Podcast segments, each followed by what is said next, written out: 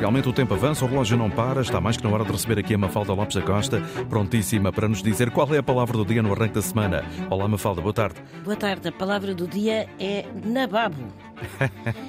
e diz-se eh, de uma pessoa que é muito rica e que vive na opulência, no fausto, que ostenta e demonstra essa grande riqueza, que é um nababo. Olha, confesso Ora, que não conhecia.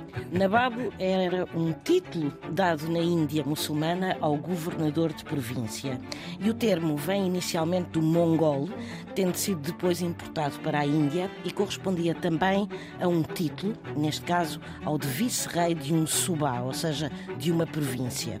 Mais tarde, os Nababos tornaram-se independentes do Império Mongol e o título passou a ser usado para designar alguns soberanos muçulmanos de principados da Índia, títulos comparáveis aos de Marajá ou de Rajá, usados na Índia hindu. Ora, os Nababos eram muito ricos e ostentavam essa riqueza, e daí usarmos hoje o termo Nababo depreciativamente para referir alguém que não faz nada e que vive na opulência, no Fausto. Nababo, a palavra do dia, edição Antena uma falta Lopes da Costa, esta e outras palavras em RTP Play. Liga à cultura e à educação, à ciência e ao conhecimento. Ligue à Antena 1.